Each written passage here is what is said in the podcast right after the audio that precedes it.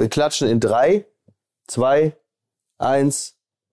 Heute schon mehr Applaus hier bei Fußball MML als für die gesamte deutsche Fußballnationalmannschaft. Das ist, äh, das ist richtig. Gegen wen spielen wir eigentlich im Achtelfinale? Ich habe noch gar nicht geguckt. Ja, gegen Italien. Ich habe die letzten Tage nicht so viel. ich habe die letzten Tage nicht so richtig viel mitgekriegt, deswegen, ja. Ja, Italien, schöne Idee. Italien und dann, da- und dann Österreich. Hintereinander, natürlich. Das ist äh, die Alpen-Europameisterschaft.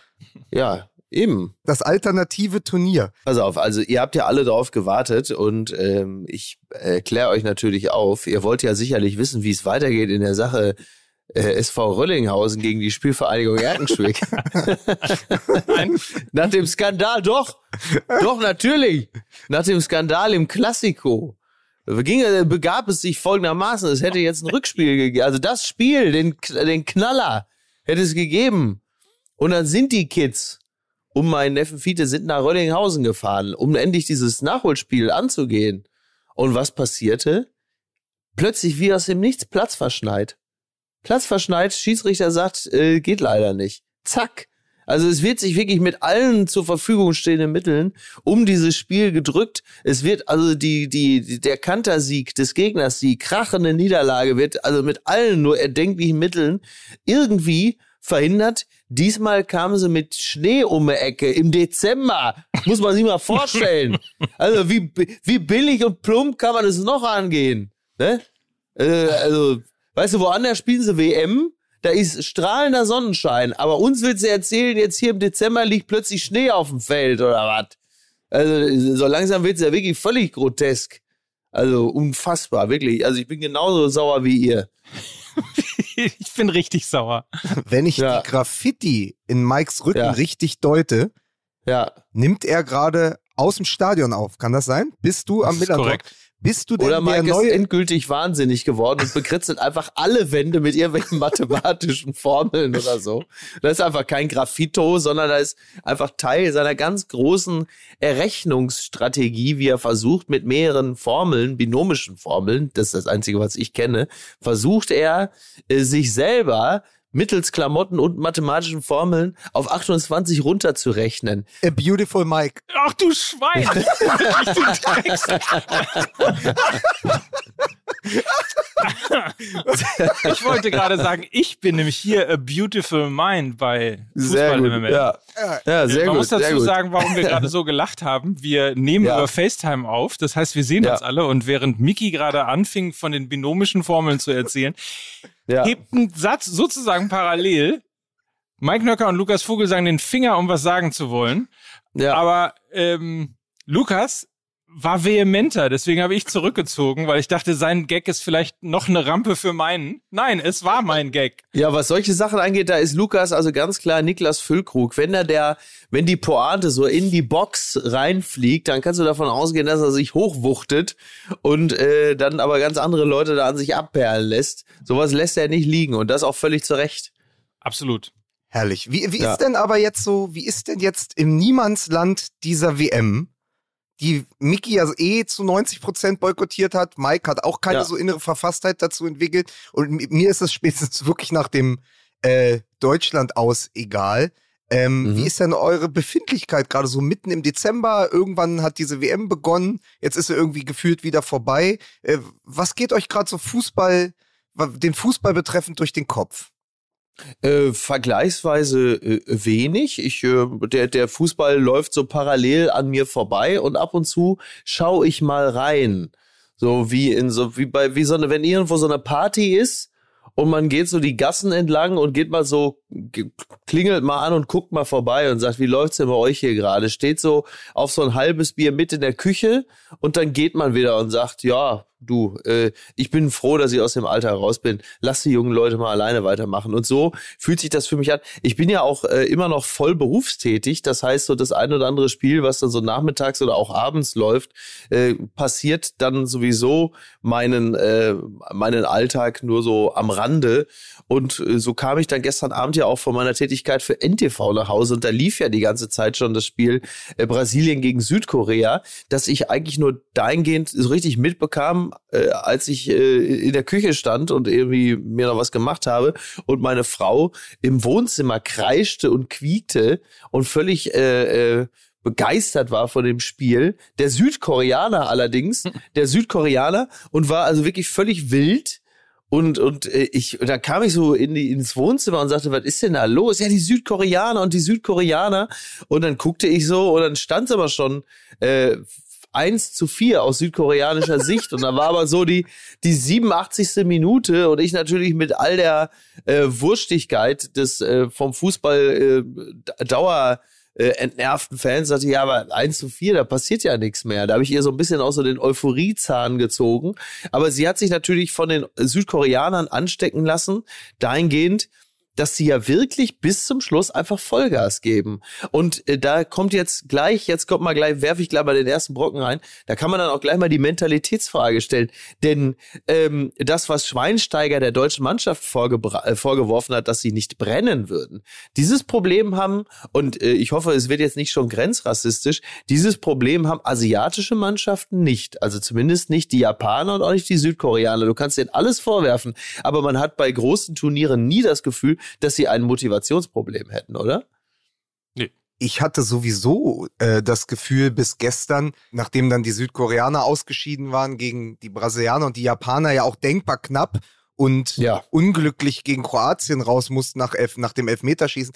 Bis dahin war es schon so das Gefühl, aufgrund auch der Lage auf der Weltkarte von Katar, dass es ein asiatisches Turnier ist. Also, dass mhm. die Asiaten sagen, pass auf, das ist eh so eine halbe Asienmeisterschaft, die wir spielen. Ja. Und wir haben uns die Südamerikaner noch eingeladen. Ja. Und das kulminierte natürlich gestern in diesem Achtelfinale der Brasilianer. Und ich bin ja mit der Hoffnung reingegangen, weil ich mir die Südkoreaner auch in der Vorrunde angeguckt habe, da ist eine Überraschung drin. Mein Problem war, ich habe in der zehnten Minute angemacht. Da stand es 2-0 für Brasilien.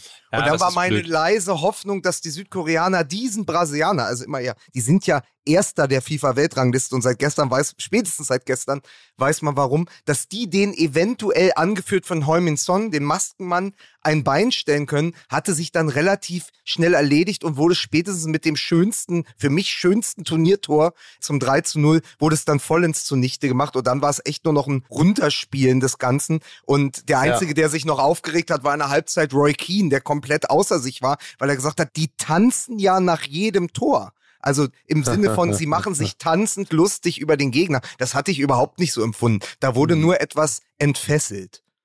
Ja, ja, Roy Keane hätte natürlich es lieber gesehen, dass man äh, ein Tor feiert, indem man jemand anderem einfach kurz die Kniescheibe kaputt tritt, ne? dass man sich kurz jemand aus dem Publikum nimmt. Und, ähm, um nein, jetzt mal ein bisschen Ordnung hier wieder reinzubringen. Ja, ja, ja bitte. Also ja. es tut mir ja leid, dass ich jetzt hier wieder der Sp Spielverderber äh, sein muss. Aber wir reden gleich noch darüber, wie wohl dieses Tanzen stattgefunden hätte, wenn auch Yogi Löw in Brasilien das Tanzbein mit seiner Mannschaft so geschwungen hat, wie der brasilianische Trainer mit seinem Team beim 3 zu 0. Ja. Darüber können wir reden. Dann werden wir natürlich darüber reden, was das Turnier mit Lukas und mir macht. Und wir werden mhm. über einen Partner reden, denn das ist ja während der WM unsere Aufgabe. Wir haben gesagt, wir machen keine Werbung, aber wir stellen ja. Unternehmen vor, NGOs vor, die mit dem Fußball zu tun haben und sozusagen im Fußball Gutes tun. Sind wir jetzt eigentlich die allerletzten, die während dieses WM-Turniers, während alle anderen sagen, ja, ja, komm, jetzt Menschenrechte, kommen, ist in Ordnung, die jetzt die letzten so sind, die noch so hier so stehen und sagen, ja, aber Haltung und, und äh, ja. äh, Rückgrat und alle anderen sagen, ja, wir kommen, wir haben einmal hier äh, äh, hier Mund vorgehalten und die anderen einmal gekniet und jetzt mal, lass mal, jetzt ist Fußball und jetzt ist aber hier. So ist richtig. Und wir sind die Einzigen, die da stehen und sagen, ja, aber Freunde, wir haben doch, also wir haben doch immer gesagt, das ist ein Schweinesystem. Und alle, ja, sicher, aber ist auch ein schönes Turnier, ne? Jetzt, komm mal her, setz dich mal hin, das ist auch schön hier, Fußball. Last Podcast Standing. Ja. Naja. Ja, aber äh, lieber Mike, wen haben wir denn heute? Mein MML. Heute stellen wir euch nämlich Discover Football vor. Das ist ein NGO mit Sitz in Berlin, setzt sich durch internationale Frauenfußballprojekte für mehr Frauenfußball und Frauenrechte weltweit ein. Das größte Projekt ist das Discover Football Festival, alle zwei Jahre in Berlin-Kreuzberg. Dort kommen über 100 Frauen weltweit und werden für ein Fußballturnier und einen Workshop eine Woche lang ins Willi Kressmann Stadion in Berlin eingeladen. Das müsstest du, glaube ich, äh, wissen, welches das ist. Ist das das da in, in hier Prenzlau? Es ist äh, eins, ähm, eins dieser Stadien in Berlin. Ah. Ah ja, guck, siehst du, also. Ah, sehr Pass schön. auf, Willi Kressmann Stadion. In Berlin ist ja das Schöne. Ich war gestern wieder im Poststadion äh, trainieren. In Berlin ist ja das Schöne. Wir haben ja so unfassbar viele Stadien durch diese Ost-West-Geschichte. Also der Westen hat seine eigenen Stadien, der Osten hat seine eigenen Stadien. Du kannst ja gar nicht alle kennen. Und ich habe wahrscheinlich auch 35 davon gespielt früher.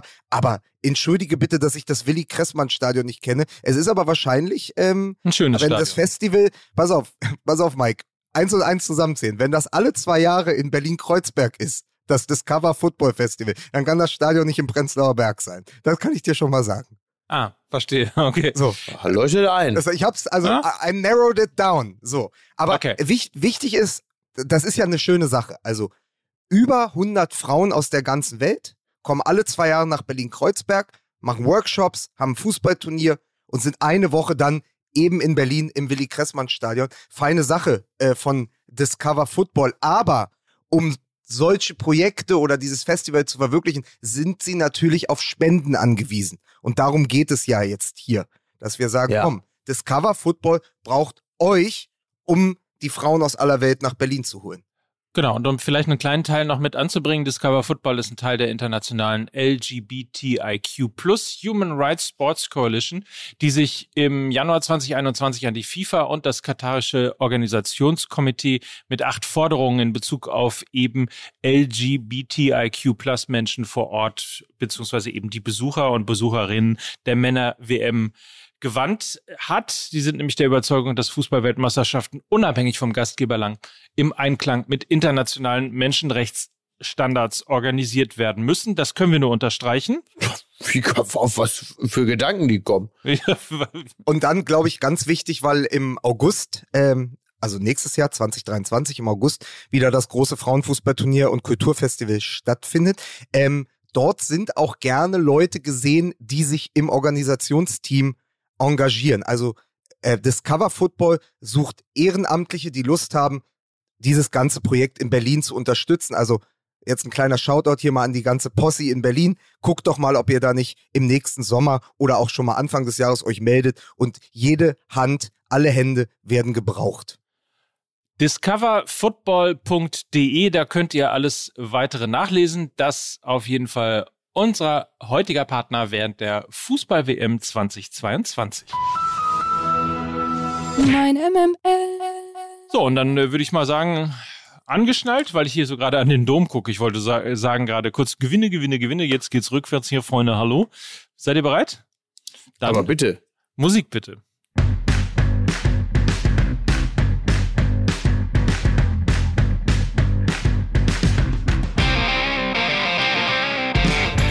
Und da sind wir wieder, liebe Freundinnen und Freunde der Sonne. Das hier ist Fußball MML Daily mit Mickey Beisenherz. Quatsch.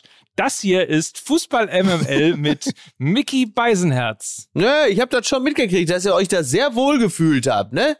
Schön mit Lena und so. Habt ihr mich schön ersetzt, ne? Ich Ja. bin aber wieder da. Ich bin zurück und ich brenne. Ich brenne. Lichterloh, ne? Ich habe mir eine ganze Pulle Wolfram-Wodka über den Kopf gekippt und mich angezündet. So, so sieht's nämlich aus. Äh, und hier ist der Ja. Mann, der äh, in diesem Jahr ein Buch über seine Zeit bei Fußball MML geschrieben hat. Discover Football. Hier ist Mike Nöcker. Was eine unglaubliche Unverschämtheit. Aber ich habe das Buch natürlich nicht alleine geschrieben, sondern hatte einen Ghostwriter und zwar Lukas Vogelsang. Vielen Dank. Steht irgendwann in meinem Wikipedia Ghostwriter von Mike Nöcker. Sag mal, Ja. weil du jetzt gesagt hast, wir wollen darüber reden, ob Löw hätte tanzen müssen wie der brasilianische Nationaltrainer. Wir müssen doch erstmal über das Golden Go reden von gestern Abend. Das Ja. Breaking News. Kurz vorm Schlafengehen bekomme ich einen Anruf äh, der Weltgruppe. Kommst du morgen um sieben ins Fernsehen? Äh, Oliver Bierhoff. Ja. Oliver Bierhoff ist weg. Oliver Bierhoff Ja. hat sich selbst gegangen. Und ich dachte, natürlich wie alle anderen auch, endlich. Ja, jetzt ist also, jetzt haben wir quasi in der Nationalmannschaft, äh, wir hatten erst den Bayern-Block und jetzt haben wir natürlich den Sünden-Block angeführt von Oliver Bierhoff. Und die Frage ist natürlich, wer wird ihm jetzt noch folgen müssen. Denn das ist ja ganz wichtig, vor allen Dingen in Deutschland, wenn etwas misslingt, muss erstmal die Schuldfrage geklärt sein. Und da hat man natürlich mit dem Finger äh, auf den Bestgeföhnten gezeigt und gesagt, so da äh, den, also der muss auf jeden Fall, der ist schon lange hier, der ist auch äh, immer gut gekleidet, der muss weg. Außerdem hat er die Scheiße mit die Mannschaft äh, zu verantworten und äh, das riecht dann sowieso schon mal so ein bisschen nach Tischtennisplatte und Agentur. Äh, das wollen wir jetzt hier im Fußball schon mal gar nicht mehr haben. Also ich bin, ich bin da offen gestanden gar nicht so sicher, ob man da richtig ansetzt, indem man äh, Bierhoff los wird. Von dem ja Leute, die relativ nah dran sind, auch sagen, der hat also durchaus äh, ähm, sehr viel mehr gemacht als das, was in der Öffentlichkeit immer so dargestellt wird. Und ich bin auch eher einer derjenigen, die äh, daran zweifeln, ob das jetzt der Hebel ist, der dafür sorgt, dass wir äh, beim nächsten Turnier da wieder äh, fantastisch performen. Auf der anderen Seite kennen wir das ja auch aus dem Liga-Alltag, dass es manchmal hilft, einfach irgendwelche Dinge zu verändern nur um etwas verändert zu haben und etwas Neues auszulösen, neue Impulse. Das ist ja auch so ein bisschen die Psychologie ähm, des Fußballs. Du siehst es ja gerade beim VfB Stuttgart, wo man auch jahrelang gedacht hat, okay, Misslintat ist eigentlich unantastbar und man müsste ja. da eigentlich noch die nächsten fünf Jahre mit ihm arbeiten. Und jetzt ist Misslintat, ist erst äh, Pellegrino Materazzo weg, jetzt ist Misslintat weg, jetzt kommt Bruno Labbadia, ja. darüber wird ja auch noch zu reden sein. Und du ja. siehst es ja, das sind ja dann auch, wie du sagst, Hebel, ähm, weil irgendwas muss ja passieren. Und ich glaube, ja. sie tun sich sehr, sehr schwer damit, jetzt direkt Hansi Flick vor die Tür zu setzen. Ähm, ja, also musst allerdings. du doch schauen, was riecht am ehesten beim DFB, bei der Nationalmannschaft, noch nach der Ära Löw. Und das mhm. ist natürlich nach 18 Jahren, nochmal, 18 fucking Jahre Oliver Bierhoff bei der Nationalmannschaft. Und natürlich ist der, der noch am ehesten so aussieht, als würde er an der Laterne in Sochi lehnen. Ja, ja, klar. Absolut. Ja. Ich versuche mich ein bisschen dagegen zu wehren, das Ganze irgendwie in Oberflächlichkeiten enden zu lassen, weil nur weil er gut aussieht und weil er BWL studiert hat und ja. ähm, auch Was, bis heute hat er BWL studiert? Hängt ihn! Hängt ihn auf, streckt ihm die Beine! ja. Neigt man natürlich immer als allererstes äh, dazu, ihn quasi als übel rauszunehmen, weil er natürlich äh, eine andere Rolle hat, eine andere, der, der riecht halt eben nicht mehr nach Kabine, nicht mehr nach Gras oder sonst was, sondern eben eher nach einem Unternehmensberater. Und da ist ja der geneigte Fußballfan sofort dabei und sagt, öh, der passt da überhaupt nicht rein, weg mit dem. Da bin ich mir nicht so sicher, ob es so einfach ist. Gleichwohl ist natürlich das große Problem, das zieht sich ja, ich glaub, weiß gar nicht, ob wir da schon mal drüber geredet haben, soweit ist es schon. Es zieht sich ja seit 2014 im Grunde genommen durch die Nationalmannschaft, dass wir genau wissen, dass wir Außenverteidiger brauchen, die wir aber nicht haben und zwar bis heute nicht.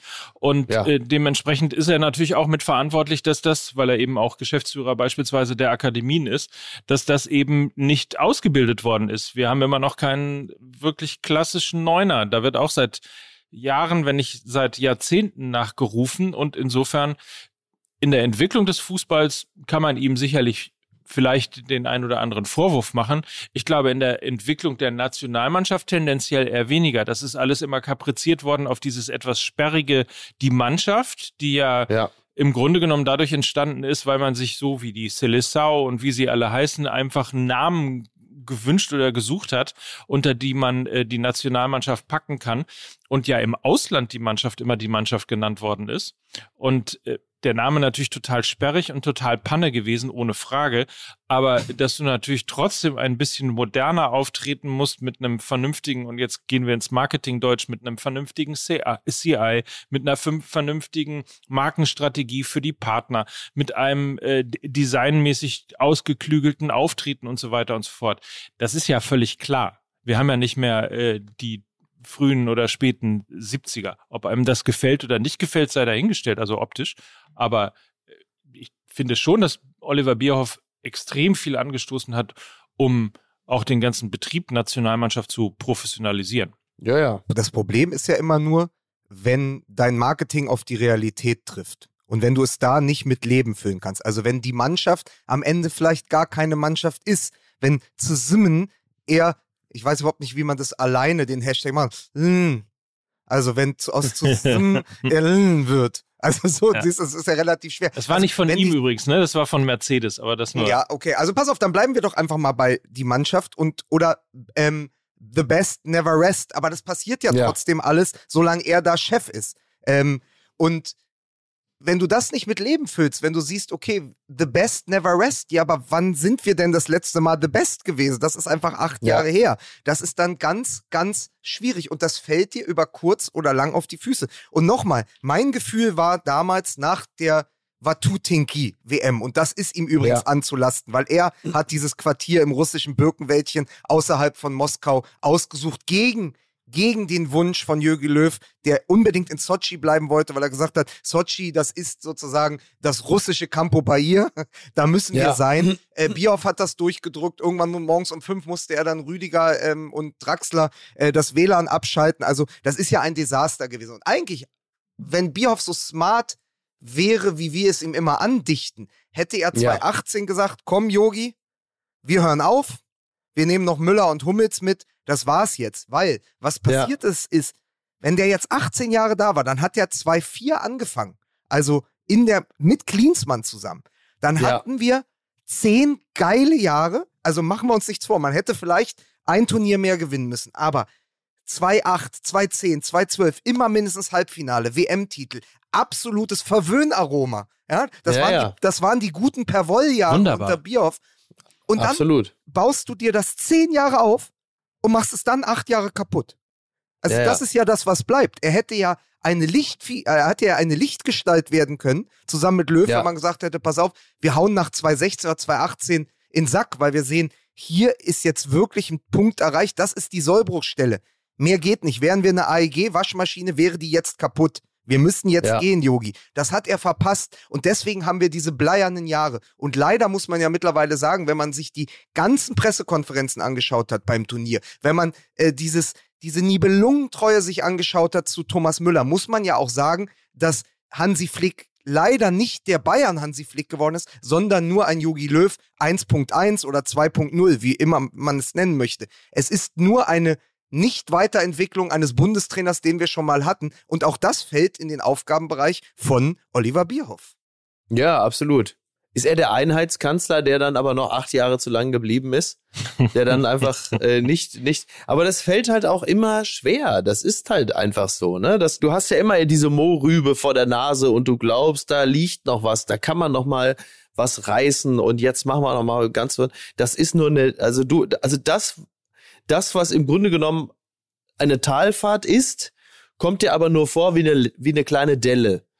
Und du siehst aber einfach nicht, dass es einfach nur noch abwärts geht. Und du glaubst aber, ja, komm, da ist jetzt eine kleine Senke und danach geht's aber wieder richtig aufwärts. Aber es passiert halt einfach nicht. So, und das ist natürlich aus der menschlichen Perspektive völlig nachvollziehbar, weil diese, diese Delle, die, die schafft ja auch wiederum den Reiz, daraus wieder zu kommen und wieder etwas Neues daraus erwachsen zu lassen.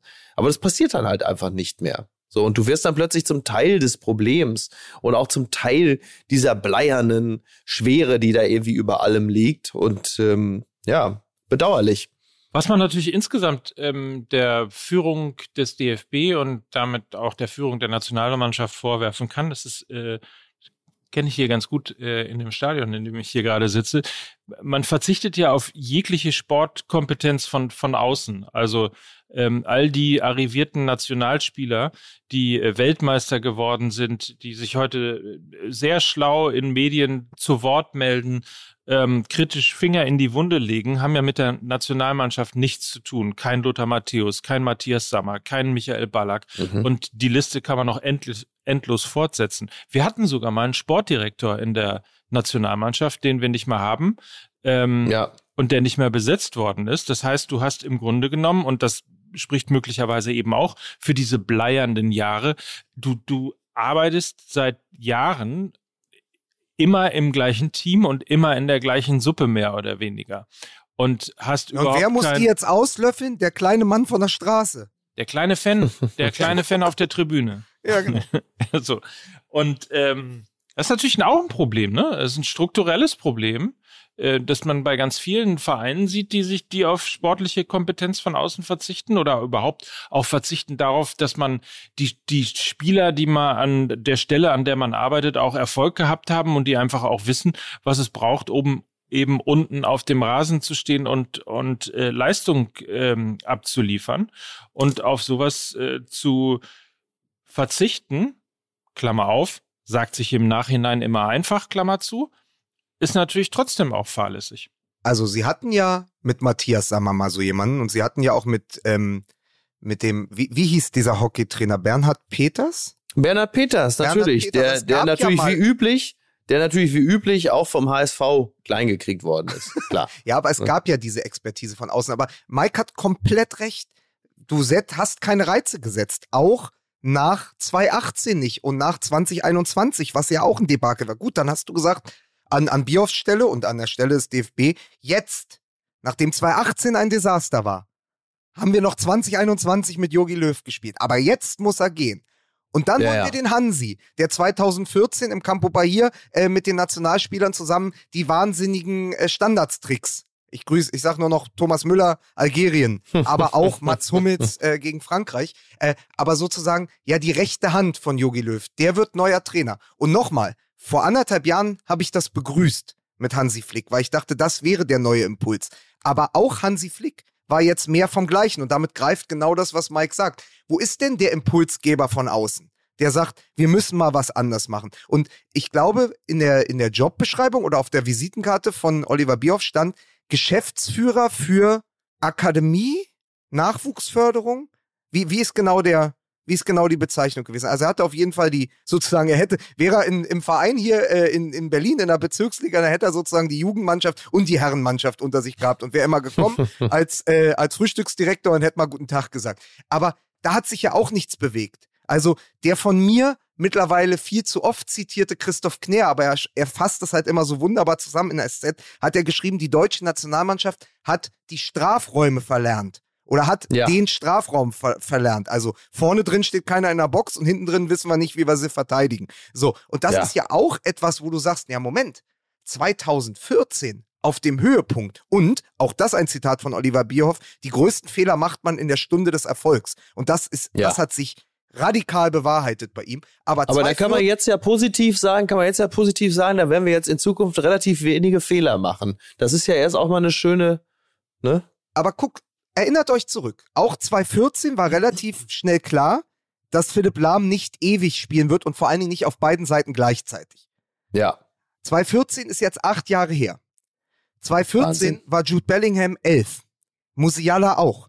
Die Elfjährigen von damals spielen heute auf Weltklasse-Niveau. Du hättest ja. in den acht Jahren die einen Außenverteidiger und einen Mittelstürmer heranziehen können im größten Dachverband der Welt. Sechseinhalb ja, ja. Millionen Mitglieder. Wir sind der größte Fußballverband der Welt. Wieso schaffen wir es nicht, wenn es Uruguay mit 3,5 Millionen schafft, in ihrem rigiden, äh, in ihrer rigiden fast schon Kaderschmiede, äh, in, ja. in, Uruguay ständig Weltklasse-Spieler äh, hervorzubringen? Wieso schaffen wir es nicht in acht Jahren, zwei Problemzonen zu beheben? Da muss er sich dann doch auch fragen lassen, wieso das nicht geklappt hat. Acht Jahre ist gerade im modernen Fußball und in der, ähm, in der derzeitigen Jugendausbildung sind acht Jahre sehr, sehr lang. Nochmal, von elf bis neunzehn. Da kannst du Talente entwickeln. Da kannst du wirklich naja, entscheidende Schritte gehen. Und das ist nicht Absolut. passiert. Absolut. Das ist tatsächlich auch wirklich so äh, die die entscheidende Frage, ne? Und äh, es, es werden ja gerne dieser Tage äh, die Parallelen gezogen zwischen äh, dem Abstieg der Nationalmannschaft und dem Abstieg der BRD. Und äh, das ist ja klar, dass Leitartikler das gerne machen und Kommentatoren, weil es so irgendwie die Parallelen so schön naheliegen. Ich halte es mal für Quatsch, weil demnach müsste ja in, äh, in England in den letzten Monaten ja alles richtig bombig gelaufen sein, äh, was man so hört. Aber klar, diese Neigung, äh, Dinge liegen zu lassen und ähm, Entwicklungen nicht vom, wie man so schön sagt, vom Ende her zu denken, äh, diese Parallele kann man durchaus ziehen, denn das ist ja das. Also da sind wir jetzt bei, äh, egal bei Merkels Energiepolitik, der verfehlten Digitalisierung, äh, der kaputten Infrastruktur oder halt eben dem nicht abschätzen können, dass uns über kurz oder lang Außenverteidiger und Stürmer fehlen. Äh, diese Parallele wäre ich durchaus noch bereit zu ziehen, was eine Grundwurstigkeit angeht in einem Land, das strukturell und auch ähm, rein zahlenmäßig sich ja andere Dinge eigentlich hergibt. Ich mache mir keine Sorgen um meine BRD, ja. Sobald 50 plus 1 fällt, steigt bei uns der Russe ein. Und dann geht's, So sieht's dann, aus. dann So. geht's, dann geht's richtig ab hier. Das Und dann geben wir aber- Gas. Dann geben wir Nein, richtig Dann Gas. geben wir Gas. Aber Richtig. nochmal, weil ich das ganz, ganz spannend finde, dieses, wa- was Miki gesagt hat, ist sehr, sehr interessant. Oliver Na, Bierhoff mal. dachte vielleicht immer, es geht wieder aufwärts. Also wenn man den Erfolg derart Mhm. Klar. gewöhnt ist, nochmal, diese fantastischen Jahre von 2006 bis 2014. Und dann ist 2016 ja noch etwas, was man für sich irgendwie verargumentieren kann, noch, ähm, noch, noch umbiegen kann und sagen, ja, das war halt unglücklich. Wir hätten damals nicht gegen Frankreich ausscheiden müssen. Genau. Ähm, 2018 ist ein Betriebsunfall. Aber 2022 wird definitiv wieder besser. Ich glaube, das speist sich auch aus seiner eigenen Biografie als Spieler, aus seiner eigenen Karriere. Also denken wir doch nochmal zurück. 1996 kommt der zumindest in Deutschland noch relativ unbekannte Oliver Bierhoff im Finale gegen Tschechien auf dem Platz und schießt zwei Tore. Ja. Eines davon das erste Golden Goal der Fußballgeschichte. 98 aus gegen Kroatien. Okay, die erste Delle. 2000 wieder ein Betriebsunfall, die Europameisterschaft. Aber es kann ja nur besser werden. Nächstes Turnier, Vize-Weltmeister in Brasilien. Er hat ja sein letztes Länderspiel im Finale gegen Brasilien gemacht. Das heißt, er muss ja dem, Ja. er muss ja den tiefen Glauben haben, selbst wenn zwei Turniere schlecht laufen, länger kann es ja beim DFB und bei der Nationalmannschaft keine Durststrecke geben. Wenn wir es selbst mit dieser Mannschaft und selbst mit diesem Fußball geschafft haben, nach 96, sechs Jahre später, wieder ins WM-Finale zu kommen. Natürlich ist das Genau. alles übertüncht. Und wenn man sich den Turnierbaum anguckt, wenn man überlegt, wie wir in dieses Finale gekommen sind, aber er muss ja diesen tiefen Glauben haben, dass es beim DFB und mit seiner Nationalmannschaft nicht für immer nur bergab gehen kann. Und ich glaube, das ist ein tiefer Glaube, der sich aus dieser Karriere auch speist. Das ist äh, mit Sicherheit, äh, ist mit Sicherheit richtig. Hat ja auch ein bisschen was mit der deutschen Mentalität zu tun, die es bislang immer gab. Irgendwas geht immer. Ein was geht allerweil. So, und dann hast du nämlich genau das, diese WM 2002, ähm, die ja zum Glück nicht gewonnen wurde, weil sonst hätte man natürlich, hätte man noch, natürlich sich noch mehr etwas vorgemacht. Aber wie gesagt, also das, so wie das jetzt gerade, ich, ich finde das alles immer so wahnsinnig albern, dieses schonungslose Aufklärung, da bleibt jetzt kein Stein auf dem anderen.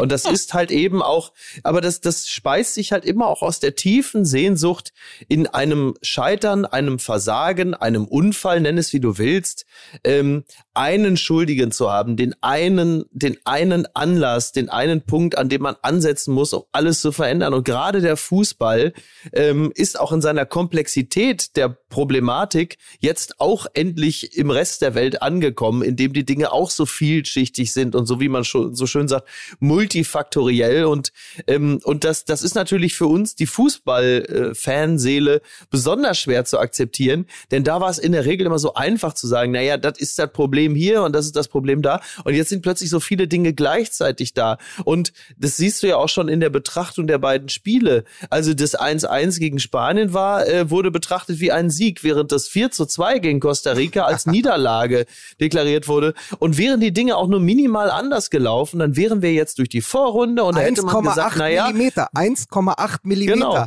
Genau, und dann sagt man doch, hätte man doch gesagt, na ja, guck mal, wir sind beschissen ins Turnier gestartet, aber wir werden kontinuierlich immer besser. Wir haben 1-1 gegen die starken Spanier gespielt, haben Costa Rica 4 zu 2 ge geschlagen. Ja gut, da gab es einen kleinen Durchhänger, aber guck mal auch, wie viele Chancen wir kreiert haben. Wir müssen jetzt nur ein bisschen effizienter werden, wenn wir jetzt dann halt ins Achtelfinale gehen.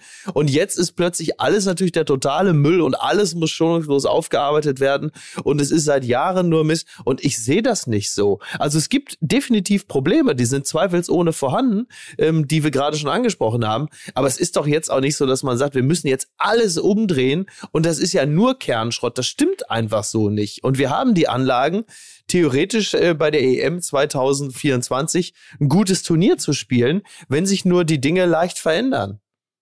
Aber Miki, ich habe Ja. eine Frage an dich. Kann es sein, dass die WM 2022 ein Stück weit auch ein Brennglas ist? Ja, und da müssen wir jetzt wiederum gucken, was im Instrumentenkasten vorhanden ist. ne? und, äh, und da müssen wir jetzt auch mal sehen, dass auch die ganzen einzelnen Verbände nicht, dass wir so einen Flickenteppich haben am Ende. Ne? Apropos Flickenteppich, aber es ist doch auch kein Zufall, dass der Sündenbock hier Merino-Wolle trägt. Da muss man doch So. auch mal sagen. Ja? Muss man auch Und, mal und der so- Bierhoff mit so. seiner Merino-Wolle, der kommt uns nicht ungeschoren davon. Ja? Der Ja, ist mittlerweile schwarz-weißes Schaf. Aber Was ich interessant finde, übrigens, wenn ich das ganz kurz sagen darf, was ich übrigens interessant finde, ist die Parallele, die du gerade eben zur Politik und eigentlich sogar zu den Kohljahren ja. gezogen hast. Ja. weil wir dann am Ende des Tages und die Merkel-Jahre ja auch, weil wir am Ende des Tages, ich meine, die Diskussionen, die wir jetzt führen, die sind ja nicht neu. Es gab ja schon ja. relativ viele Menschen, die darauf hingewiesen haben, dass die linke und rechte Seite vielleicht jetzt hier, wenn man das mal sich in Frankreich anguckt, also, was da so steht, möglicherweise ja. auf internationalem Niveau nicht ganz mithalten kann. Und die Stimme-Diskussion ja. haben wir seit ewig. Aber offensichtlich ist es eben dann doch so, nach so einem berauschten Fest wie 2014, dass man dann als ja, möglicherweise auch deutsche Mentalität eher zu einem weiter so tendiert, als mhm. eben zu einem weiter so, aber mit Modernisierung, mit Veränderung, mit Verbesserung, mit, mit, mit der Zeit gehen und all diesen Dingen. Also wir sind eher weiter so Deutschland seit äh, 30 Jahren am, am Stück. Oder wie lange ist Kohl jetzt weg? Genau, aber haben wir nicht auch einfach acht Jahre gebraucht, um zu verstehen, dass das Sommermärchen seit 16 Jahren vorbei ist? Das ist äh, wie der 17-jährigste Leibender aller Zeiten. Naja, vor allen Dingen, aber du siehst es auch, wie sich's verändert hat. Also gerade, weil ich nochmal, äh, ich habe gerade im Spiegel das äh, Merkel-Porträt von Osan gelesen. Und nochmal ja. so an, wenn man an die Merkel-Jahre zurückdenkt, da war es halt schick. Also sie hat ja wirklich präsidial im Olympiastadion gethront und ist dann zum halbnackten Ösi in die Kabine gegangen. Ähm, das sind ja alles so, das sind ja alles Bilder, die geblieben sind. Also das war in die Kabine gegangen? Ja, zum, genau, sie genau. war mit freiem. Genau. In meiner war, Erinnerung, das, in meiner das, Erinnerung hat, war sie mit freiem Oberkörper. Also das war ja, das war ja 2000, wie gefällt dir das? Das war ja 2010 in Südafrika, wenn mich nicht, wenn mich meine Erinnerung nicht trügt. So genau. und dann kommt ja. äh, 2014 und so. Und da hattest du immer irgendwie die Politik nah an der Mannschaft. Wo ist denn heute der Kanzler? Oder andersrum gefragt, wie konnte das ganze Marketingteam um Oliver Bierhoff den Claim Scholz and Friends verpassen? Das hätte man, das hätte man natürlich machen müssen. Aber ja. woanders, nochmal, Blick nach Frankreich. Da hast du, da hast du einen Präsidenten, der gerade vor dem Spiel gegen Polen das Ergebnis und alle Torschützen richtig getippt hat. Da siehst du mal, wie nah der an der Mannschaft ist. Er hat gesagt, ja, ja. Giroud, Mbappé und Lewandowski treffen. Aber es geht 3-1 aus. Ja? Und bei uns hört man niemanden. Ja, das ist nämlich das Schweigen im Walde. Da muss man, da, da muss man auch mal die Politik fragen, was sie für diese Mannschaft getan hat, die sich für sie den Mund zugehalten hat. Auch für sie ja, in Katar. Sondervermögen. Ich verlange ein Sondervermögen für die Nationalmannschaft. Ja, es wird ja, es wird ein 100 Milliarden Sondervermögen geben und zwar die äh, Europameisterschaftsversagensbremse von Olaf Scholz, das Entlassungspaket mit Bierhoff. Da geht's ja schon los. Da kommt also richtig einiges auf uns zu. Der, äh, was weiß ich, der, der Ausschussdeckel oder so. Also da ist richtig, Richtig was im Gange. Freuen Sie sich, liebe Hörer von Fußball ML 2024, kommen Mickey Beisenherz und ich im NDR zurück mit der Sendung Doppelwumms dieser Tiere-Show. Aber selbstverständlich. Da kann sich drauf verlassen. Da kann sich drauf verlassen. Aber sag mal, sag mal, weil, aber weil, weil Merkel, wie wir ja jetzt festgestellt haben, historisch, weil Merkel damals mit freiem Oberkörper zu Ösel in die Kabine gegangen ist, hat ja aus diesem Grund bei jeder Begegnung mit anderen äh, Staatspräsidenten und Präsidentinnen immer sicherheitshalber ein Oberteil gleich mitgebracht als Geschenk. Das, da kommt es eigentlich her, ne? Das ist Geschichte. Sie sehen, meine Damen und Herren, meine Damen und Herren, Sie hörten History MML mit Guido Knopf. Geschichte, wie wir sie wahrnahmen. Ja. Ähm, ja. Mit Guido Knopf zu. Genau. Ja, sehr, ja, sehr, sehr gut. Aber Jetzt sind wir schon so tief äh, in die Geschichte der Nation, in die jüngere Vergangenheit der Nationalmannschaft ja. eingestiegen mit Oliver ja. Bierhoff, der ja, also machen wir uns nichts vor, der nach 2000 hätte aufhören müssen. Also es war ja nicht abzusehen, ja. dass, äh, dass es in Yokohama nochmal ein Revival der deutschen Tugenden gibt. Äh. Aber ich habe so überlegt, sind nicht die späten Löw-Jahre so ein bisschen das stielige Jackett mit besserer Frisur? Und ist am Ende nicht die jetzige Zeit unter Flick dieser Versuch, es mit jemandem wie Rudi Völler besser zu machen? Weil, was mhm. mir auffällt, ist, wir sind jetzt am gleichen Punkt wie 2004. Also, mhm. Rudi Lettenplätten, trotzdem Vorrunden aus und es schreit alles nach Erneuerung. Ja. Wir sind in Stimmungslage, wenn du, wenn du dich umhörst und bei den Fans und bei den Journalisten ist exakt so wie 2004 und wir sind wieder vor einem Turnier in Deutschland. 2004 wussten wir, in zwei Jahren ist die Heim-WM und wir können doch da nicht in der Vorrunde ausscheiden. Was tun wir jetzt? Dann wurde Jürgen Klinsmann gefragt, ob er die Erneuerung der Nationalmannschaft übernimmt.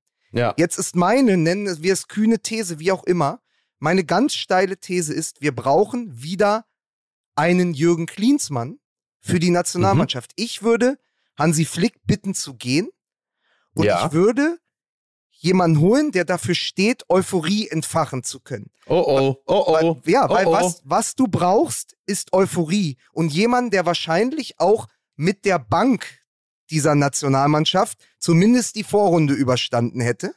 Du musst Euphorie entfachen und du musst die Heim-Europameisterschaft genau wie 2006, warte, als Projekt sehen.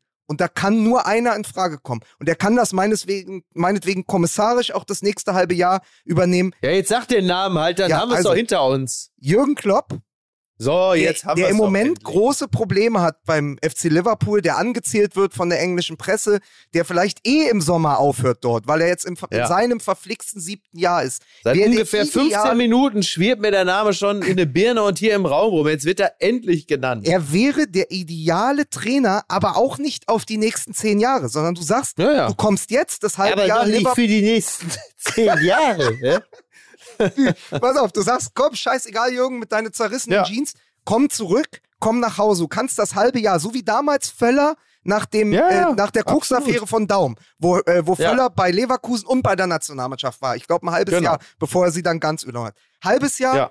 pendeln zwischen Liverpool und Otto Fleckschneise, die Mannschaft Ja. schon mal ein bisschen zu sich heranholen, kennenlernen, sagen, pass auf, wir spielen einen neuen Fußball. Dann spielst du ein Länderspieljahr mit dem Trainer Jürgen Klopp an der Seitenlinie und versuchst jedes Mal Vollgas zu geben und nur geile Ergebnisse zu erzielen, auch gegen bessere Nationen. Also eben nicht zu sagen, ein 1-1 gegen Italien fühlt sich an wie ein Sieg, ein 1-1 Ja. gegen Spanien reicht uns schon, sondern sagen, pass auf, wir wollen das alles gewinnen, wir wollen Europameister werden. Das kann dir nur einer richtig verkaufen und das ist Jürgen Klopp. Es wird nicht Ja. passieren, aber es wäre ideal und man gibt ihm Vertrag nur bis 2024, sagt, danach kannst du meinetwegen zur Hertha BSC gehen. Ja, aber Du machst jetzt das große Projekt, du machst dich unsterblich, indem du Europameister wirst in Deutschland. Und ich glaube, er würde es machen. Äh, ich glaube tatsächlich auch, also mir, mir schwirrte das auch schon im Kopf rum, deswegen überraschte mich die Personale jetzt nicht so sehr.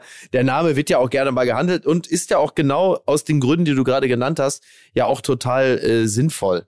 Also das, das passt natürlich auch wie Arsch auf einmal, gerade wenn es darum geht, dass man sagt, ähm, mach dir keine Sorgen, wir wollen dir jetzt nicht hier irgendwie die nächsten zehn Jahre ans Bein binden, sondern es geht hier um das Projekt äh, 2024. Wie Euphorie in Deutschland aussieht, das weißt du noch. Du hast da gestanden mit Kerner und mit äh, Urs Meier. Also ihr steht ja auch so ein bisschen für die Euphorie damals.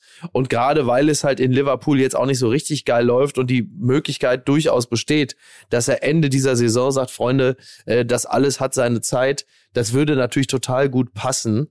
Und ähm, w- gerade weil er halt auch, auch, auch so ein, so ein äh, durchaus Erhitzer sein kann, der so eine Mannschaft auch kurzfristig mal richtig pusht, äh, erscheint einem das irgendwie sinnvoll. Aber auch, wie du richtig sagtest, wird es höchstwahrscheinlich nicht passen, äh, b- nicht passieren, weil halt eben es da ja auch diese Verbundenheit zu Hansi Flick gibt, dem man dann jetzt natürlich nicht sagen wird, pass auf, Hansi, äh, wir können also hier Jürgen Klopp bekommen, äh, war nett, aber das lassen wir jetzt mal sein. Wird ja nicht, wird ja nicht passieren.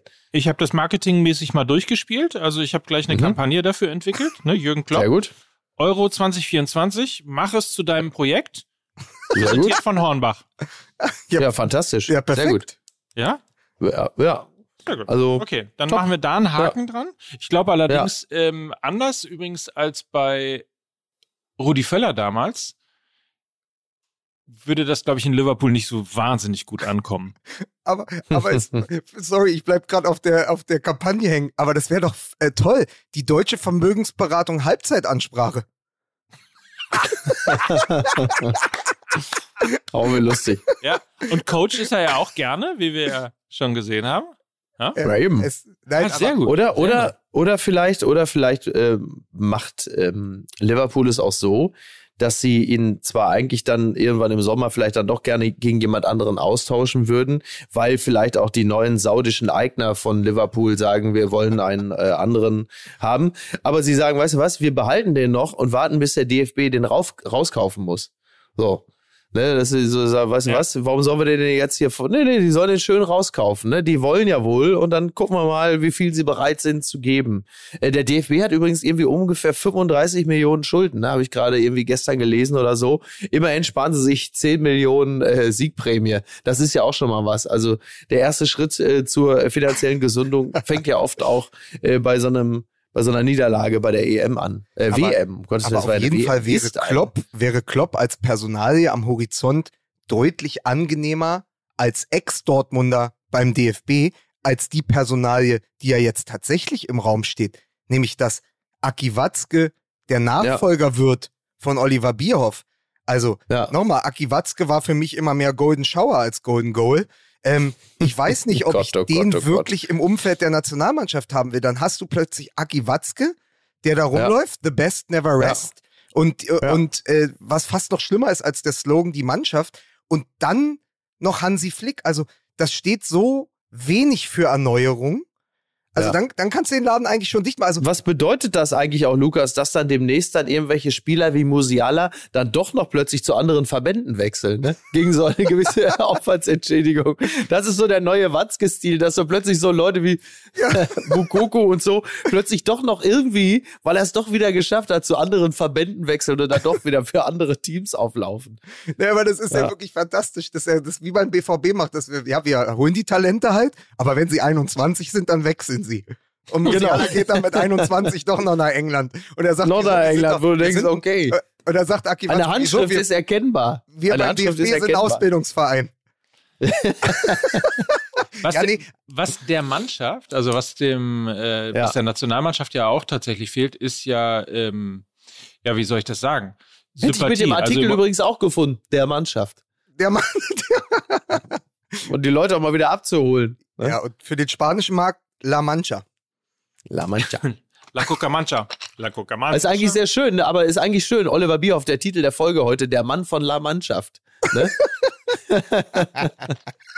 aber, ja, aber überleg doch mal, wir gehen in dieses Jahr, was dann am, also wir gehen in das nächste Länderspieljahr, an dessen Ende dann irgendwann die Europameisterschaft im eigenen Land steht. Und haben mhm. Aki Watzke als Generalbevollmächtigten der Nationalmannschaft und einen Trainer, von Hansi Flick, der sich rhetorisch irgendwie durch diese Pressekonferenzen kämpft. Das, ja. das, das, das brüllt doch alles andere als Erneuerung. Also da habe ich doch jetzt Richtig. schon keinen Bock. Also das ist doch, ja. das vor ist ja wie jedes Wochenende Nations League. Und vor allem äh, brüllt es natürlich, also was der Mannschaft äh, ja auch Nations fehlt, League. ist, dass ihr sozusagen der Support, ich will jetzt nicht sagen, die Herzen wieder zufliegen, aber zumindest der Support wieder zufliegt. Also dass du wirklich auch das Gefühl hast, es gibt so eine Art Fans, die hinter mhm. äh, dem Team stehen. Wenn man sich gerade jetzt bei der WM 2022, du hast Südkorea gerade angesprochen, aber es gibt ja viele, viele andere Nationen auch, ähm, Brasilien alleine, wahrscheinlich alle außer Deutschland, äh, die einfach äh, Fans haben, die diese Mannschaft supporten oder ihre Mannschaft mhm. supporten. Mhm. Das ist ja gefühlt kolossal abgewürgt worden, weil so ein Sommermärchengefühl ist danach ja nie wieder gestanden, äh, nie wieder entstanden, weil natürlich dann wiederum auch dieses ganze Thema Marketing und dieses Schwarz und Gold und Bold und ähm, eben die, dieses ja auch wirklich kalt wirkende äh, mhm. Image mhm. der Nationalmannschaft auch eine totale Distanz aufgebaut hat. Ja, wobei sowas ja schnell auch wieder zu, ich bin, ich bin der Auffassung, sowas kann auch relativ schnell wieder zurückkommen. Also wenn ja. du alleine so denkst, lass mal, lass mal Musiala und Füllkrug noch ein Spiel während der WM mehr machen, dann hast du viele auch schon wieder zurückgewonnen. So ein Typ wie Rüdiger ist auch jemand, der die Leute begeistern kann aufgrund seiner knochentrockenen Art. Ähm, dazu, dazu fehlte, glaube ich, wirklich nur noch so ein Spiel, dass die Leute so in so einem Achtelfinale, das dann ordentlich begangen wird, dass die Leute sagen, ach komm, ey, alles irgendwie Kacke und wir hassen den DFB, aber die Jungs, weil das sind ja, wenn du dir die einzelnen Spiele anguckst, das sind ja keine Unsympathen, das sind ja auch keine seelenlosen Vollidioten, sondern sind ja weitestgehend gute Typen. Und ähm, die haben ja durchaus das Potenzial, siehe Goretzka und Co., äh, das Potenzial, Leute für sich einnehmen zu können. Der beste Katalysator für Unterstützung ist Erfolg. Das kann ich dir einfach. Katalysator. Das, das kann ich dir, also das kann ich dir einfach aus der Sicht eines Hertha BSC Berlin Fan ja. erzählen. Ja. Wir sind, wir Ja. spielen seit fünf Jahren gefühlt gegen den Abstieg.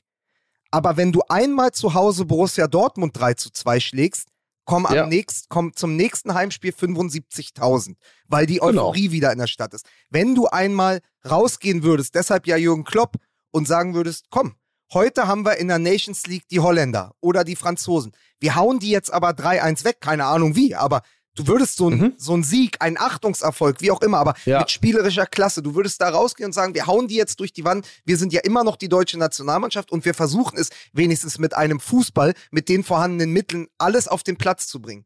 Aber für diesen Erfolg brauchst du einen Trainer, der diesen Erfolg auch letztgültig will. Und ich habe das gegen Ja. Costa Rica nicht gesehen. Das ist jetzt nochmal Genau. wirklich ein Rückgriff auf das Spiel. Wenn du weißt, Ja. es kann durchaus passieren, dass die Japaner im Parallelspiel 2-1 gewinnen. Vielleicht auch nicht nur mit 1,8 Millimetern an der Außenlinie, sondern Ja. generell. Dann musst du doch sagen, pass auf, ich habe einen Stürmer, der ein Momentum mitbringt, da ist es wieder das böse Wort, weil er getroffen Ja. hat gegen Spanien, den lasse ich den Neuner-Raum besetzen und dann schießen wir in der ersten Halbzeit vier Tore. Weil wenn wir dann plötzlich Ja, ja. acht brauchen, brauchen wir in der äh, 70. vielleicht nur noch drei, weil wir schon fünf haben. Diesen Druck hat er aber nie aufgebaut. Er hat stattdessen den alten Fahrensmann Thomas Müller, dem hat er einen Bärendienst erwiesen, indem er ihn auf ne, die Neuen gestellt hat, wo er noch nicht ein gutes Spiel gemacht hat, nicht bei den Bayern, nicht bei der Nationalmannschaft. Das war Ja, alles, das war Hansi Flicks ganz eigener Angsthasenfußball. Und den brauchst du nicht. Wobei ich, was das Management, das Kadermanagement angeht, habe ich diese Maßnahme dahingehend verstanden, ähm, als dass ich nachvollziehen konnte oder glaubte, das nachvollziehen zu können, dass er sich dachte, na ja, ähm, wir spielen ja hier noch ein paar Spiele und ich will ja auch die Stimmung im Kader hochhalten. So, das heißt, den Stammspieler Müller, den lasse ich zu Beginn anspielen, weil jemand wie Füllkrug, der einfach erstmal grundsätzlich happy ist, bei dem Turnier dabei zu sein, natürlich keine Ansprüche stellt und nicht gleich sauer ist, wenn er beim nächsten Spiel nicht in der Startelf steht. Was bei Müller aber natürlich der Fall gewesen wäre. Also was das Personalmanagement angeht, die Stimmung im Kader, war es natürlich durchaus nicht dumm, erstmal Müller spielen zu lassen und später Füllkrug zu bringen und nicht umgekehrt. Ich bin da total bei Mike und Lena, die das im Daily oft besprochen haben. Wenn du Hummels zu Hause lässt, muss Müller auch zu Hause bleiben. Müller war Das vor ist der wiederum was WM, anderes. Ja, Müller, Ja. Müller war vor der WM verletzt. Der war ja nicht mehr in der Überform. Also nochmal, Ja. seit der seinen kongenialen Partner Lewandowski verloren hat bei den Bayern, ist der ja auch nicht mehr der 100% Müller. Er ist Ja. Radio Müller, er quatscht dir immer noch ein Kotelett an die Backe, aber er holt Aua. dir ja nicht mehr die Punkte, wie er es noch vor einem Jahr getan hat oder vor einem halben Ja, ja. das heißt, du schaffst dir schon in der Nominierung, in der Kaderaufstellung schon eine Baustelle, die letztendlich dafür ge zugeführt hat, dass jemand, dass ein Riesenspieler wie Harvards beschnitten wurde, den man auch auf die 10 hätte stellen können. Man hat ja gesehen, was möglich war, als Harvards und Füllkrug gespielt haben. Und Mhm. ich wirklich, ich mag Hansi Flick. Nochmal, ich habe das, ich habe die Biografie oder diese, diese Bayern, äh, dieses Buch über seine Bayernzeit gelesen. Der hat unglaublich viele Sachen richtig gemacht bei den Bayern, um diese sechs Titel zu holen in so kurzer Zeit. Aber ich Ja. finde, auch er konnte seine Form aus, der, aus dem Bayern-Jahr oder aus der Bayern-Zeit nicht konservieren und hinüberretten zur Nationalmannschaft. Er ist nicht der Hansi, der bei Bayern über Wasser gehen konnte. Er ist ein ganz normaler, er ist jetzt hier wieder der, der Hansi aus Mückenloch, äh, der auch mal ein bisschen Zweifel äh, hat an sich selbst wahrscheinlich. So wirkt er in ganz Ja. vielen Pressekonferenzen. Und das ist dann sehr schade. Und da muss man vielleicht auch ehrlicherweise sagen, ja, er kann, er ist ein sehr guter Vereinstrainer, aber vielleicht taugt er gar nicht zum Nationaltrainer, was ja nicht schlimm ist. Daran sind ja andere auch schon gescheitert. Ja, ja. Ja, weiß man nicht, keine Ahnung. Aber das ist natürlich auch wiederum eine andere, also worüber ich gesprochen habe, ist ja der Zustand, wenn es nun mal ist, dass er da ist. Und Ja. ähm, die Grundlage dafür wäre ja gewesen, dass er gar nicht mitgenommen worden wäre. Was ich übrigens äh, für eine für einen nachvollziehbaren Take halte, den ihr da äh, im Daily hattet. Also sehe ich ja sehe ich ja tatsächlich auch so. Aber jetzt Dankeschön. ist er ja nun Vielen, mal vielen da. Dank. Danke. Ja, Danke. sehr gerne. Dankeschön. Ja, nun, also ich, du weißt, ich sehe das Format sehr kritisch. Ich sehe das Format sehr kritisch. Sehr, sehr kritisch. Lieber Lothar, ich möchte dir für diese Worte danken und auch mit dir anstoßen äh, an dieser Stelle. Aber machen wir es mal zu und das, äh, die Frage geht auch an äh, Mike, weil der, ähm, der kennt sich in diesen Kreisen besser aus. Ähm, Ja. Es gab ja gestern noch eine andere Nachricht. Donata Hopfen wird wahrscheinlich bei der DFL ausscheiden. Ist es nicht eigentlich am Ende nur ein Boss-Move von Oliver Bierhoff, beim DFB in den Sack zu hauen, um jetzt einfach DFL-Chef zu werden? Also das ist ja, das, also das liegt ja eigentlich nah. Also fällt er am Ende gefühlt sogar nach oben. Möglicherweise, was für eine interessante Rochade. Und Donata Hopfen wird dann ähm, Geschäftsführerin der Nationalmannschaft. Nee, Donata Hopfen äh, wird ganz lange im Fußball nichts mehr machen. Äh, äh, und wir werden eben kein DFB-Pokalfinale in Saudi-Arabien haben. Liebe Grüße. Ja, das stimmt allerdings. Ja, das ist Ja. natürlich, äh, ehrlicherweise habe ich darüber noch gar nicht nachgedacht, aber das ist natürlich äh, ein Move, der durchaus passen würde und auch eine Aufgabe, die ich ihm durchaus zutrauen würde. Trotzdem, der Fußball steht vor, oder sagen wir mal, der Fußball in Deutschland steht vor extrem schwierigen Jahren. Der nächste TV-Vertrag wird, glaube ich, im nächsten Jahr ähm, verhandelt. Mhm. Ich habe zum ersten Mal gehört, dass äh, es Überlegungen gibt, reine Gerüchte, kann sein, dass nicht, aber dass es Überlegungen gibt, äh, dass eben ob des Verkaufs oder des anstehenden Verkaufs äh, Sky gar nicht mehr mitbieten wird. Also die Wahrscheinlichkeit äh, oder andersrum, man muss sich sehr, Haben sehr die denn strecken. überhaupt noch Spiele? Zeigen die noch was? Alle Spiele, alle Tore am Samstag. Ach so, Entschuldigung. Ich pitch, ich pitch eine, äh, auf jeden Fall eine Sendung, in der Ricardo Basile einfach alle Spiele nachspielt. Das ist eine sehr gute Idee. mit, mit, mit Lego oder Playmobil-Figuren, Ja. wie früher bei Harald Schmidt. Und dann immer einen Anruf, der zufällig auf dem Handy gerade ist, um zu fragen, wie das Spiel war. Nein. Zurück zum Thema. Also, der Fußball wird in Deutschland vor schwierigen Jahren stehen. Ähm, man muss sich schon sehr, sehr strecken und braucht ein bisschen Fantasie, wenn man glaubt, dass der TV-Vertrag, der ja ähm, aktuell läuft und schon weniger eingebracht hat als der davor, ähm, eine Steigerung mit sich bringen wird. Und dann möchte ich mal sehen, in einem strukturell sowieso stattfindenden Fußballbusiness, das eher von der Hand in den Mund lebt und eher aus der äh, Liquid Liquidität, aber nicht aus den Rücklagen äh, eben in die Zukunft investiert. Ähm, ich glaube, da kommt irgendwie einiges auf uns zu. Das war jetzt ein kleiner Exkurs in Richtung ähm, DFL-Geschäftsführer. Also, aber warum sollte er das nicht können? Ich halte das gar nicht für doof. Tobias Escher hat auf Twitter geschrieben, dass äh, diese, die Einschaltquoten, die ja nur in Deutschland abgesackt sind, also weltweit ist dieses, ist Mhm. ja dieses Turnier für Katar und für die FIFA ein Riesenerfolg. In Deutschland aus diversen äh, Multilevel-Gründen äh, Ja. haben sich ja die Einschaltquoten, naja, sagen wir mal nicht halbiert, aber es ist schon deutlich schlechter zum letzten Turnier geworden und so. Und es ist ja ein bisschen so diese Unlust auf den Fußball, den wir ja auch schon nach Corona in der Bundesliga gemerkt haben und bei den Zahlen für die Sportschau. Da ist ja etwas passiert und diesen Dämpfer musst du glaube ich, ernst nehmen. Das ist so, wie du beim DFB gucken musst, dass du langsam mal Außenverteidiger und äh, wieder Mittelstürmer heranziehst, musst du halt auch mal gucken, wie hole ich die Leute zurück? Also wie Ja. schaffe ich es in Deutschland, das Produkt Fußball wieder attraktiv zu machen? Das kann nicht sein, indem man 50 plus 1 kippt oder das kann auch nicht sein, indem man, äh, in, indem man noch mehr Feuerwerk veranstaltet vor jedem Spiel, sondern der Fußball an sich muss die Leute wieder an die Hand nehmen. Also du musst wieder Bock haben. Ich sehe es ja bei uns. Also als ich Mickey kennengelernt habe, wir kennen uns jetzt acht Jahre, war er ein brennender Fußballanhänger, ist selber kicken gegangen, ist gern ins Stadion gegangen. Ähm, das hat sich auch natürlich durch viele andere Faktoren, aber auch, weil der Fußball, weil Borussia Dortmund ein merkwürdiger Verein geworden ist, weil der DFB eine merkwürdige Mannschaft hat, das hat sich abgeschwächt. Und Mickey ist, weiß Gott, nicht das einzige Beispiel in meinem Freundeskreis von Leuten, die immer glühende Anhänger waren. Entweder von ihrem Verein, von der Nationalmannschaft, vom Fußball an sich, die heute sagen, ach, Sonntag ist Bundesliga. Nö, da, bin ich aber, äh, da bin ich aber mit Freunden äh, angeln. Ja, blödes Beispiel jetzt. Aber, oder ich gehe dann, dann gehe ich doch lieber spazieren. Weil äh, es holt mich nicht mehr vor den Fernseher, wie es mich vor 15 Jahren vor den Fernseher geholt hat. Ja, absolut. Das kann sich auch wieder ändern, aber derzeit ist es wirklich äh, anders. Und wenn ich dann auch noch sehe, dass ja? Spiele wie Röllinghausen gegen die Spielvereinigung Erkenschmick wegen Schnee, ich sag so mal, wegen Schnee nicht stattfinden können, da frage ich mich auch mal ganz klar, cui bono? Was steckt aber, dahinter? Aber um den, ja. um, den Sack, um den Sack vielleicht mal am, hier am Nikolaustag, um den ja. Sack mal zuzumachen, ja? Apropos Schnee, ich habe euch die Headline ja geschickt. Niklas Süle kam mit 110 Kilo nach Dortmund. Ich meine, dafür sitzen andere in Peru im Knast. Na, ich, also ich muss ehrlich. du, ich. Ah, oh. oh. Ah. Oh.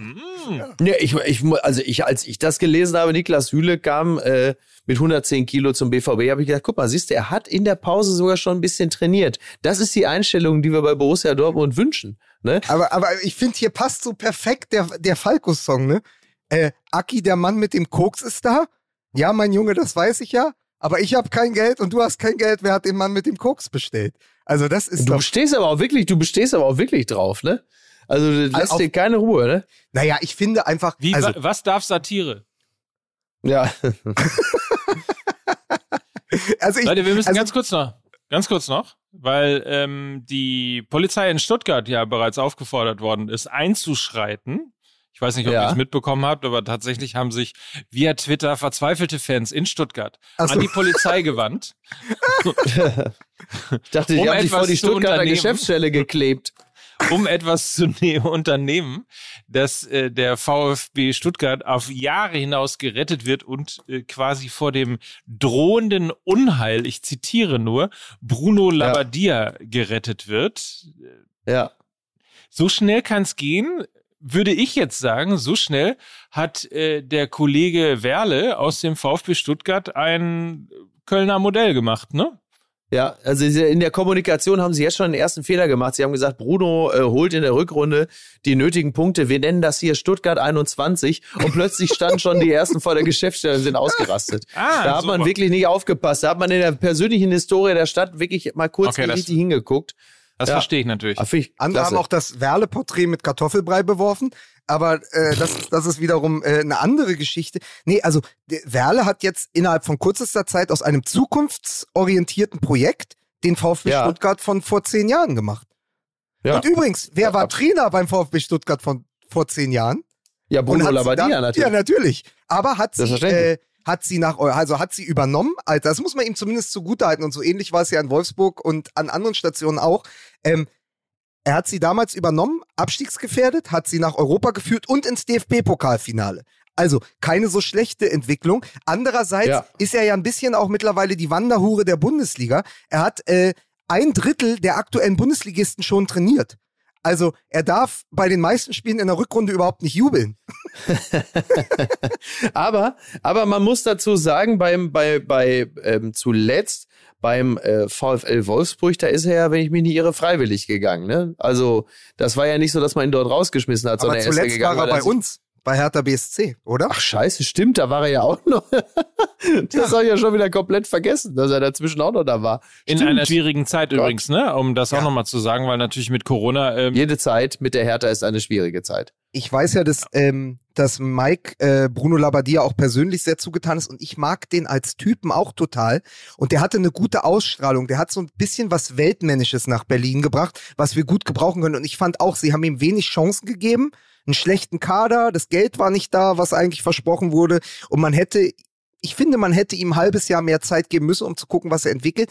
Andererseits weiß ich auch aus eigentlich verlässlicher Quelle, dass da das Unheil begann, dass die Spieler nur noch viermal die Woche trainiert haben. Und ich meine nicht viermal ja. die Woche zweimal am Tag, sondern viermal die Woche einmal am Tag. Das heißt, die Profimannschaft hat nur einmal mehr trainiert als die Autorennationalmannschaft. Und ähm, das ist natürlich nicht ganz so gut. Also äh, es gibt es, die Lager sind dort gespalten. Viele sagen, hätten wir ihm mehr Zeit gegeben, hätte der in Berlin was aufbauen können. und die andere Hälfte sagt, Gott sei Dank ist der so schnell wieder gegangen, weil der hätte nichts bewegt. Das war halt mehr so, da sind wir wieder äh, bei der polierten Oberfläche. Also es ist sehr viel Oberfläche gewesen, sehr viel, sehr wenig Tiefgang. Also die Geschichte, die ich nur kenne, um dann nochmal kurz äh, über Hertha zu reden, ist, dass er sehr viel versprochen bekommen hat und Genau. dass äh, sehr viel Geld angekündigt war und dass daraufhin diverse Stützen des, äh, des alten Hertha-Konstruktes quasi verkauft worden sind. Und dann hatte aber äh, der Kollege Windhorst überraschenderweise ein bisschen äh, Probleme mit der äh, zeitlichen Abfolge von Zahlungen, die avisiert waren, und konnte erst nach. Nach Schließung des Transferfensters, ähm, die, glaube ich, 50 Millionen oder wie viel es auch immer waren, überweisen. Und ähm, das war dann am Ende sozusagen ein Kader wie ein löchriger Käse. Also das, Das ist war nur, furchtbar. ja. Aber Ja. lass uns nicht über Hertha reden. Ich wollte nur eins sagen. Ich glaube schon, dass, dass, ähm, dass äh, Bruno Labbadia wird natürlich den Erfolg ähm, zum VfB Stuttgart zurückbringen. Aber ich bin auch bei Natürlich. dir. Ähm, das Zukunftsprojekt Stuttgart, das es mal gewesen ist, ähm, das hat man mit der Demission von Mislintat und vor allen Dingen auch mit der Demission von Pellegrino Matarazzo eingestellt. Jetzt machen Der sie das mit den ganze Fähnchen. VfB Stuttgart steht unter dringendem Misslintat. Verdammt. so, ich muss jetzt los. Äh, Riesenüberraschung. Ja. Ähm, ich habe jetzt Gitarrenunterricht. Das ist doch alles. Das ist doch, Ah, es ist mein doch, Freund, mein Freund, ich sehe dich demnächst. Sehe ich dich auf den An der Spuren, Gitarre. an der Gitarre und du wirst mich begleiten, wenn ich auf Tour. Alles klar, mein Freund. Ja? Weißt, Ähm, aber du weißt, du weißt, dass man, du, weil du den Gag machst, du, du weißt äh, um die. Äh, absolut, Ja, okay. absolut. Ja, sehr gut. Ähm, Ja. Ganz kurz wollte ich noch sagen, übrigens, weil wir drüber gesprochen haben, in allen Ja. Ländern Rekordabsätze bei Adidas, was die Trikots angeht, außer in Deutschland, logischerweise, da werden sie verramscht. Und ich Also muss, richtig? eine Sache muss ich sagen, mir ist ein ganz kleines Stück Fußball-Romantik geschenkt worden, weil ich nämlich am Ja. Wochenende mit unserem Freund Markus Heidemanns auf Mallorca war und wir haben im Hogans, einem Irish Pub äh, in, am, am Paseo Ja. Maritimo, Ich weiß, ich kenne den Puff. Ja. Geguckt, kennst den Puff, wieder sehr schön, und haben mit Südkoreanern gefeiert und äh, Ach, mit toll. Argentiniern und mit Spaniern. Also wir hatten so ein bisschen unser unser kleines äh, Wintermärchen hatten wir äh, auf Mallorca, weil es natürlich das wirklich die schönen Momente des Fußballs sind, wenn Ja. man einfach mit ganz vielen unterschiedlichen Nationalitäten gemeinsam feiern kann. Insofern Ja. ähm, bin ich zumindest ein bisschen angefixt, freue mich extrem auf das, was jetzt kommt. Ich freue mich super auf England gegen Frankreich. Ja, schön, Hauptsache du hast halt Spaß. Hauptsache du hast, Menschenrechte, alles egal, ne? Wo wir mal angefangen haben, da ist alles egal jetzt, ne? Hauptsache du hast einen Spaß. Ich freue mich drauf. Ich habe einen Riesenspaß. Also ist ja wirklich nicht zu fassen. Du bist ein, ich sag's dir, wie es ist, du bist eine Art Amnesty-Streikbrecher, Mike. Und äh, als solchen werde ich dich auch hier durch die Stadt treiben. Zeig Ja. mir den Finger auf dich. Sag mal, Micky, du wirst du in dieser Stadt noch unpopulärer sein als die CDU. Was? Hm? Du als Genscher von der Emscher, ja, wolltest du nicht auch noch irgendwie ein, äh, wolltest du nicht auch noch ein Projekt vorstellen aus Dortmund oder willst du das nächste Woche? Ach so, machen? Ich, wir können, wir können nächste Woche noch mal in Ruhe äh, über die Nordstadtliga sprechen, weil wir ja immer darüber sprechen, wie beschissen der Fußball ist und wie abturnend. Aber da haben sie in Dortmund wirklich etwas sehr, sehr Gutes geschaffen, ähm, um so ein bisschen die, die, die Jugendlichen aus den, ich, ich sag's jetzt mal ein bisschen hochtrabend, aus den Banlieues äh, der Dortmunder Nordstadt zu holen. Und äh, da hat auch der BVB sehr spät, aber dann doch recht erfolgreich eine entscheidende Rolle gespielt, denn äh, so viel sei gesagt, es ist eigentlich unglaublich, dass in einer fußballbegeisterten Stadt wie Dortmund eine ganze Bevölkerungsschicht, eine ganze Jugendkultur ähm, über Jahre hinweg völlig äh, unberührt gelassen äh, war und wurde äh, von dem erfolgreichsten Fußballclub des Ruhrgebiets. Das habe ich mit großem Erstaunen zur Kenntnis genommen. Und äh, da hat äh, die Nordstadtliga auch mit dem Einstieg äh, des BVB äh, tatsächlich ein bisschen was verändert. Ein ganz schönes Projekt, was dann doch auch immer mal wieder zeigt, dass Fußball nicht nur rundweg beschissen ist, sondern mitunter ja auch wirklich auch noch positive Effekte haben kann. Das nur äh, am Rand. Danke, dass du es angesprochen hast. Und äh, Leute, ich halte euch auf dem Laufenden mit Updates zum Thema Spielvereinigung Erkenschwick. Die U13 werden sie Kreisle Kreismeister der äh, Kreisliga B. Das ist doch völlig klar. Und wie es weitergeht, da in Röllinghausen mit den Tröteneltern, da verlasst euch auf mich. Die Infos, die kriegt ihr. Erleben Sie in der nächsten Woche Mickey Beisenherz, wie er die Anfangsmusik von Fußball MML auf der Gitarre begleitet. Wir freuen uns schon jetzt drauf. ja, mache ich. Ja. Pass auf, die, die drei Akkorde, die kriege ich wohl hin. Ne? Ja, wundervoll. Dann bleibt uns nur noch zu sagen, äh, es gibt immer noch unseren Gin, unser Korn und unseren Oh ja. Wodka äh, bei uns im Shop. Wolfram Ja. Uwe Wacholder und Rüdiger Vollkorn. Ja, es ist ja, Weihnachten steht vor der Tür. Ähm, Ja, also bitte, geht, doch, eben. geht doch noch mal, guckt, ob er noch eine, ein oder zwei oder drei oder sechs Flaschen äh, bei uns abstauben können.